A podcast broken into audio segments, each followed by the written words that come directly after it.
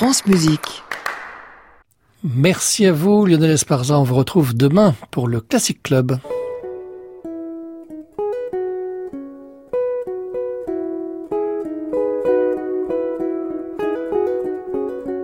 Arnaud Merlin, le portrait contemporain. France Musique. Aujourd'hui, Valerio Sanicandro.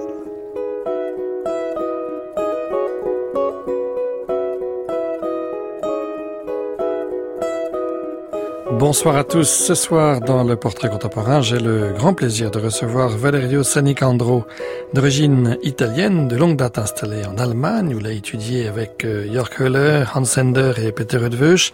Il se destine tout d'abord à l'alto avant de choisir la composition, tout en complétant sa formation par la direction d'orchestre. Après s'être beaucoup consacré à la sémiotique, ce qui se traduit dans ses œuvres par l'élaboration d'une syntaxe personnelle, Valerio Sanicandro réfléchit aujourd'hui sur la question de l'espace, envisagé en tant que dimension à part entière de la composition, ce qui alimente ses pièces les plus récentes, réalisées souvent, mais pas toujours, avec le concours d'un studio comme ceux de Freiburg ou celui de l'IRCAM à Paris. À la veille d'une création attendue en concert par l'ensemble Court-Circuit, c'est l'occasion idéale pour passer une heure avec euh, Valerio Sanicandro pour notre plus grand plaisir ce soir sur France Musique.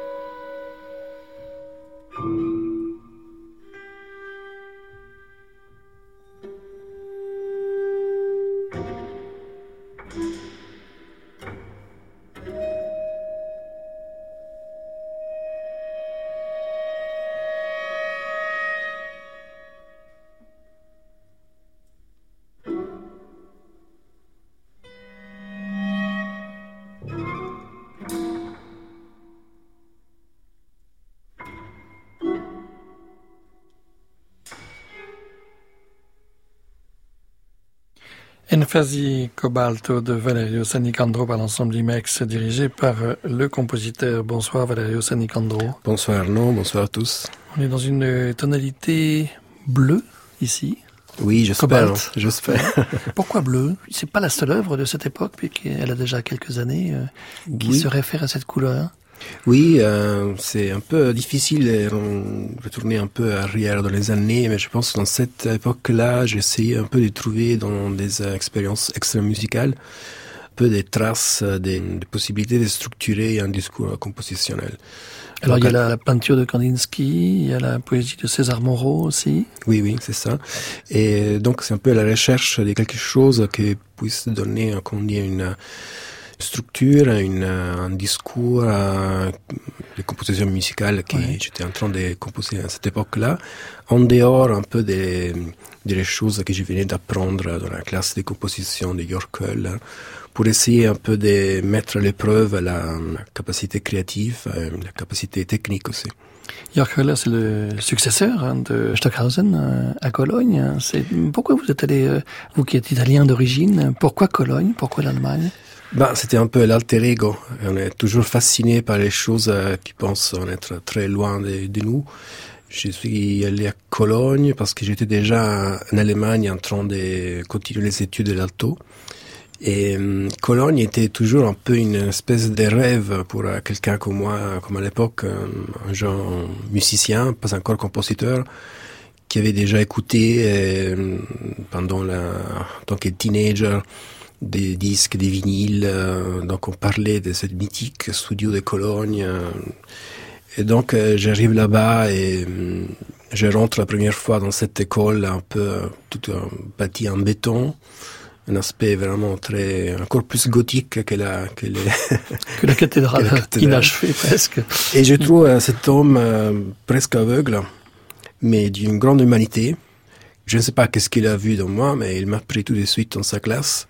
Et voilà, j'ai commencé mon parcours avec lui, euh, qui m'a donné un peu des pistes. Euh, il a vu tout de suite que je n'ai pas vraiment de la direction de laquelle lui, euh, qu'on est proposé à ses étudiants. Mais encore plus, il m'a, je pense, il m'a donc c'est un, bon, c'est un bon professeur. oui, oui, oui, c'est un bon professeur. Un bon professeur. Il a aussi été très très critique parfois avec les choses que je faisais, mais je toujours euh, mm respecté beaucoup. Il y avait quelque chose euh, d'un temps suspendu dans ce qu'on entendait euh, dans cette pièce précédente. Vous êtes aussi capable d'une certaine virtuosité, ce qu'on entend par exemple dans Cori, la façon dont le violon soliste intervient, le violon de Francesco Dorazio. en l'occurrence, est-ce que c'est votre latinité aussi qui revient dans cette pièce, ou est-ce que ce sont un peu des clichés avec lesquels je joue? Hmm, Dans la virtuosité, virtuosité et lyrisme sont un peu la, même chose, peut-être les mêmes dichotomies entre complexité et simplicité. Pour moi, euh, dans la, de la pièce Cori qu'on va entendre après, la virtuosité est quand même quelque chose qui vient d'une fixité. Je m'explique mieux. J'aime bien euh, travailler avec très peu d'auteurs mais euh, j'aime bien un peu euh, déconstruire une ligne mélodique, disons, une ligne quelconque, entre plusieurs euh, timbres, pour donner un peu l'impression qu'un son est en train de, s'éloigner, que la source sonore est peut-être cachée par une, structure, quelque chose.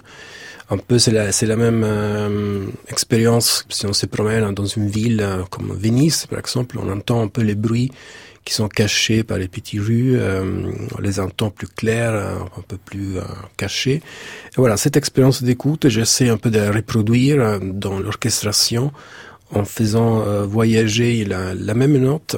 Et ça, c'est important parce que on est en train d'écouter la même chose, mais avec une un changement timbrique continu.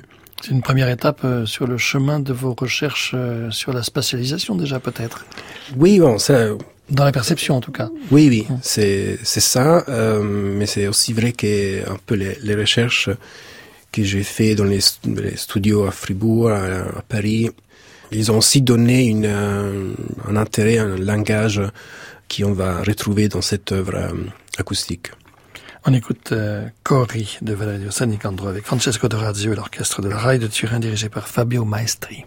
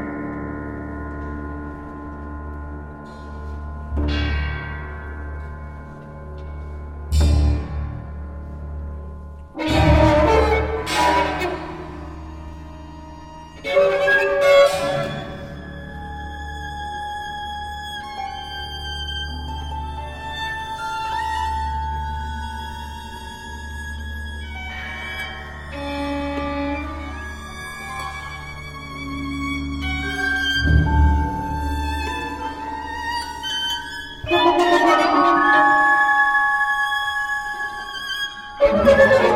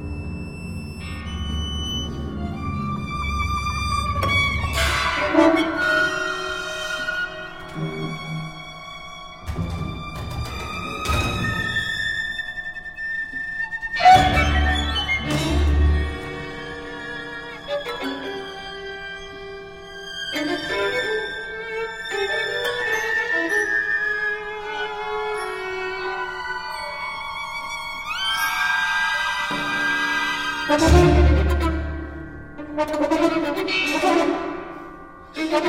you.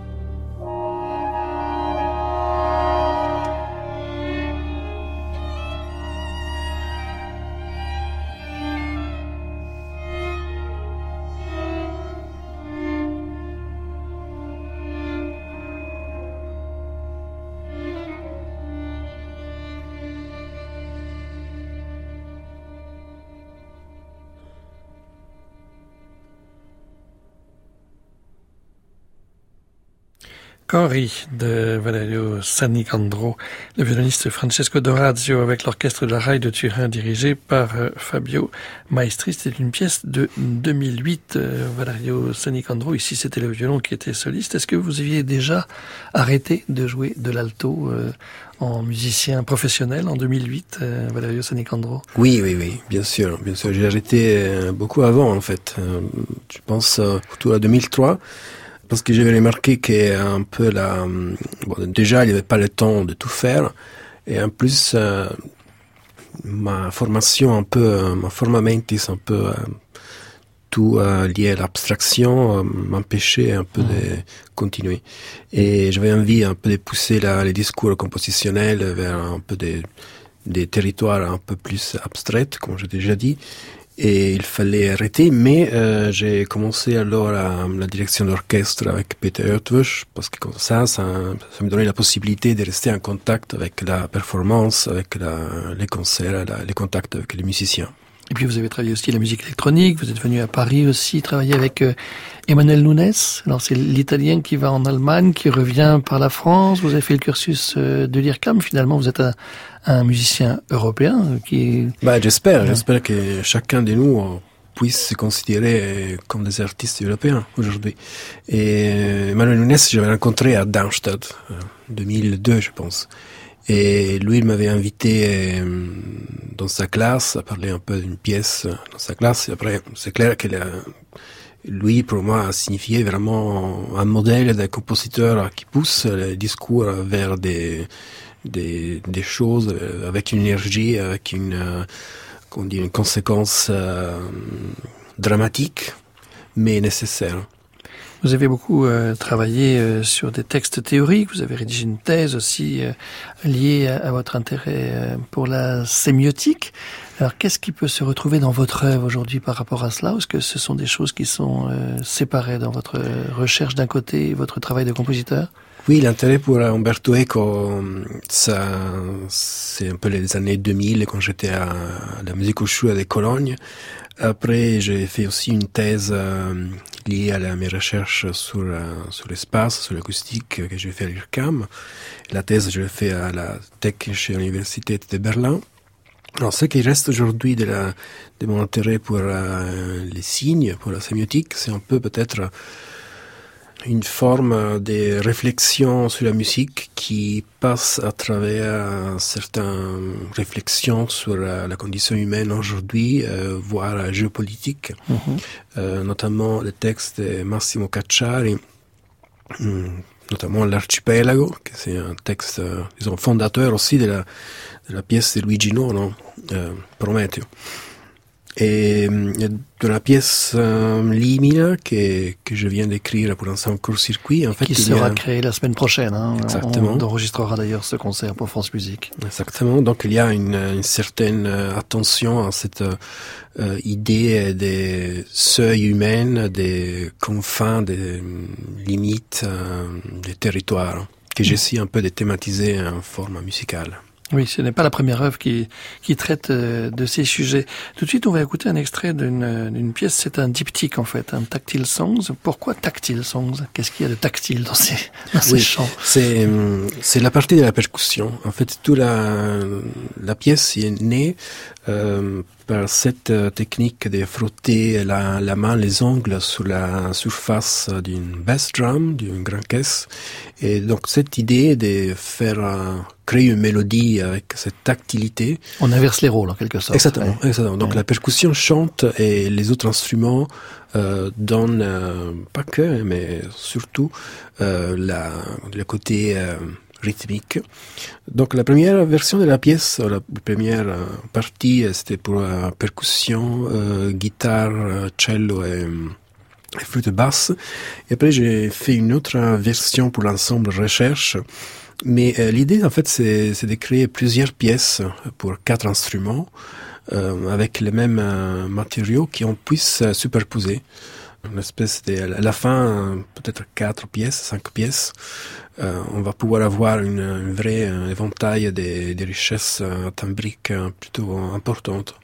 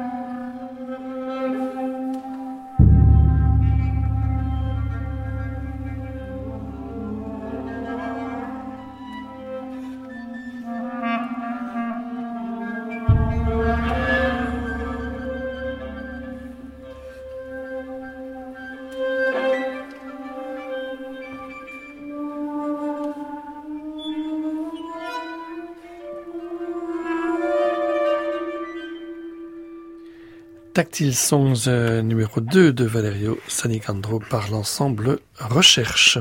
Le portrait contemporain, Arnaud Merlin, France Musique. Valerio Sanicandro, euh, il y a une dimension qu'on n'a pas encore euh, abordée avec vous, c'est ce que vous travaillez aujourd'hui autour de la notion de spatialisation. Alors comment vous l'entendez-vous, cette spatialisation? Parce que c'est quelque chose qu'on entend régulièrement euh, chez des compositeurs extrêmement différents. Quel sens cette notion euh, a-t-elle euh, pour vous aujourd'hui en, en, 2019 Je dirais plutôt l'ancien d'espace, mmh. pas que spatialisation. Parce que l'espace, c'est une, une dimension qu'on peut, on peut développer dans plusieurs directions. Si vous prenez la, la notion des mouvement du son, donc on parle de spatialisation. Moi, je peux aussi parler d'une spatialisation qui est liée à l'écriture, à l'orchestration, voilà, à la composition disons, écrite pour les, instruments euh, acoustiques, comme de la pièce chorale par exemple. Eh bien là, euh, on peut, euh, moi j'essaye de développer ou d'utiliser un langage qui euh, prend comme euh, modèle d'expression certains phénomènes acoustiques qui sont liés à l'espace.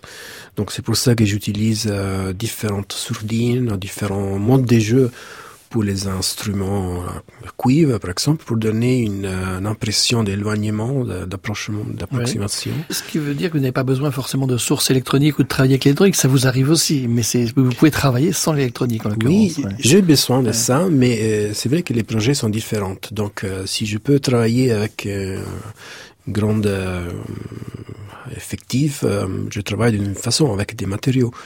Si je peux travailler avec un qu'un quatuor cordes, donc euh, je peux utiliser des autres euh, des autres matériaux, des autres possibilités.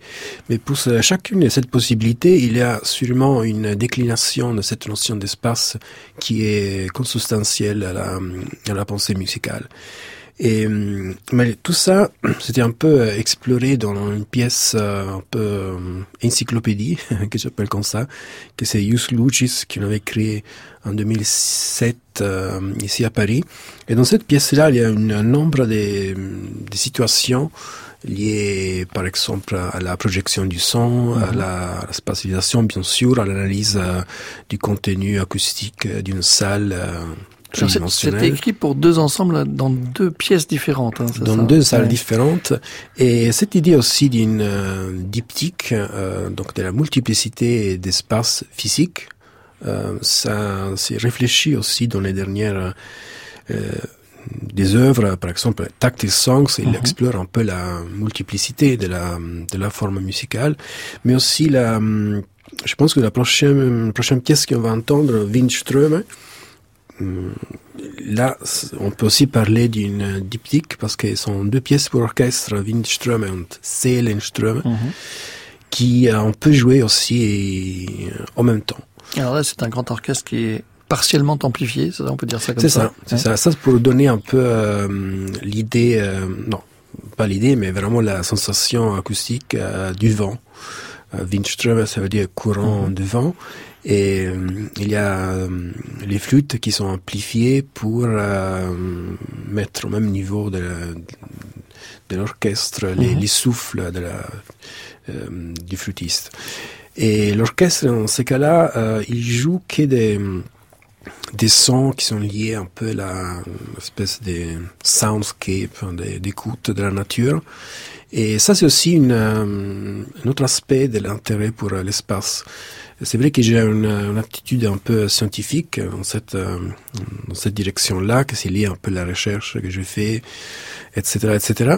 Mais il y a aussi une, une vraie jouissance de la, de la capacité d'écouter pas seulement l'orchestre, la musique classique, la musique écrite, mais aussi les sons de la nature dans, dans la ville. Et cette pièce-là qu'on va écouter, c'est une tentative euh, d'écrire d'une façon comment dire artistique une cette euh, possibilité d'écoute. Alors quand il y a quand il y a deux orchestres, il y a un seul chef ou comment ça marche non, bah, Finalement, j'ai écrit euh, deux pièces ouais. avec la même structure et des ouais. mesures. Donc ça peut se superposer, ça peut se jouer oui. ensemble. Hein, ça. Oui, oui, ouais. euh, on peut si on a les moyens, on peut jouer avec deux orchestres. Si on n'a pas les moyens, on peut on peut superposer. Ou sinon, il y a aussi un projet un peu plus euh, d'édition radiophonique de pouvoir mélanger les, les deux mmh. matériaux et faire une, une, troisième résultat. Alors là, on écoute Winström, c'est l'orchestre philharmonique du théâtre de Cottbus euh, en Allemagne, sous la direction de Marc Niemann et vous êtes chargé, vous, Valerio, de la régie du son.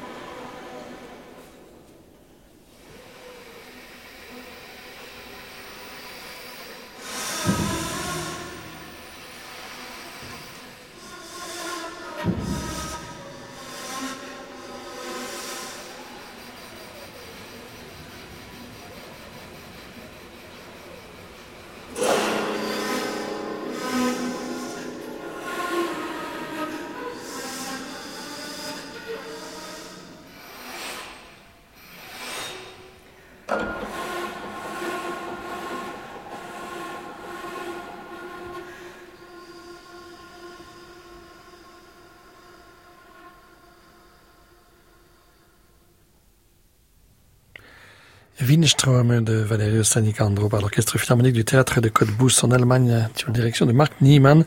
Et vous-même, Valerio Sanicandro, vous occupiez de la régie du son puisque c'est une pièce euh, avec un orchestre partiellement amplifié. On entendait bien le vent ici euh, souffler, euh, ce, ce vent qui, qui vous anime, Valerio Sanicandro. la semaine prochaine, on pourra entendre au CRR, euh, le Conservatoire rayonnement régional de Paris, euh, votre prochaine euh, création avec l'ensemble court-circuit. Mais auparavant, vous allez faire un petit détour par Berlin, puisque vous êtes très joué en Allemagne aussi, Valerio. Oui, oui, il y a un projet avec les Neue Vokalsolisten, le festival Ultraschall. C'est une, une idée que j'avais depuis plusieurs années, celui d'utiliser des textes, des formules magiques dans, 12e, 11e siècle en Allemagne. Donc on voit une langue euh, entre euh, l'allemand, les dialectes, les latins aussi, des formules magiques, presque des prières, où la, la religiosité chrétienne va être, euh, comment dire, infectée par la, toutes les croyances du Moyen Âge, etc.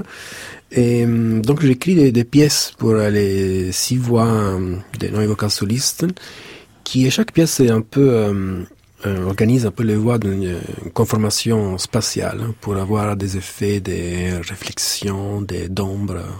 Voilà, donc c'est un projet plutôt curieux. Donc ça, ça sera samedi prochain et donc mardi prochain, euh, vous avez déjà euh, prononcé euh, le titre euh, de cette nouvelle pièce qu'on entendra de vous. Ça s'appelle Limina. Alors Limina, qu'est-ce que c'est que cette cette musique liminale? Ça vient d'où? Ça, vient de, de Gérard Griset, c'est ça? Ben non, je, je dois avouer que je pensais pas vraiment à Gérard Griset même s'il y a une référence forte. Et je pensais plutôt à cette euh, contraposition au niveau philosophique entre l'hymen, que c'est la seuil, euh, son mhm. seuil humaine, qui on aime bien dépasser, c'est dépasser en tant qu'être humain, et limes, dans les latins, ça veut dire les euh, démarcations territoriales, donc quelque mhm. chose qui est superposé par un dans certaines sociétés. Et hum, l'idée d'écrire cette pièce, euh, il était né euh, pendant la crise migratoire 2015, 2016. Après, j'ai réfléchi à comment thématiser cette idée d'une humanité, un mouvement d'un être humain qui, qui est un mouvement dans soi. Et, hum, j'ai décidé d'appeler cette, œuvre Limina, donc les pluriels, parce qu'il y a plusieurs euh, moments dans cette euh, œuvre, euh, comme des démarcations impénétrables, donc un son plutôt massif euh, qui qui laisse pas vraiment l'espace à rien d'autre de germiner, et des moments plus flous ou qui sont un peu des passages à des, des régions, je l'appelle des régions dans la pièce, parce qu'il y a aussi la, la clarinette qui un peu se déplace, et grâce à des instruments euh, à percussion utilisés comme, euh, comme séparation acoustique, on doit pouvoir euh, s'apercevoir de plusieurs euh, territoires, plusieurs espaces à l'intérieur de la pièce. Donc ce sera joué mardi prochain, le 22 janvier, par euh, court-circuit. Euh, ça sera donc au Conservatoire rayonnement régional de Paris, euh, rue de Madrid, au même programme que des pièces de Jean-Luc Hervé et de Philippe euh, Leroux.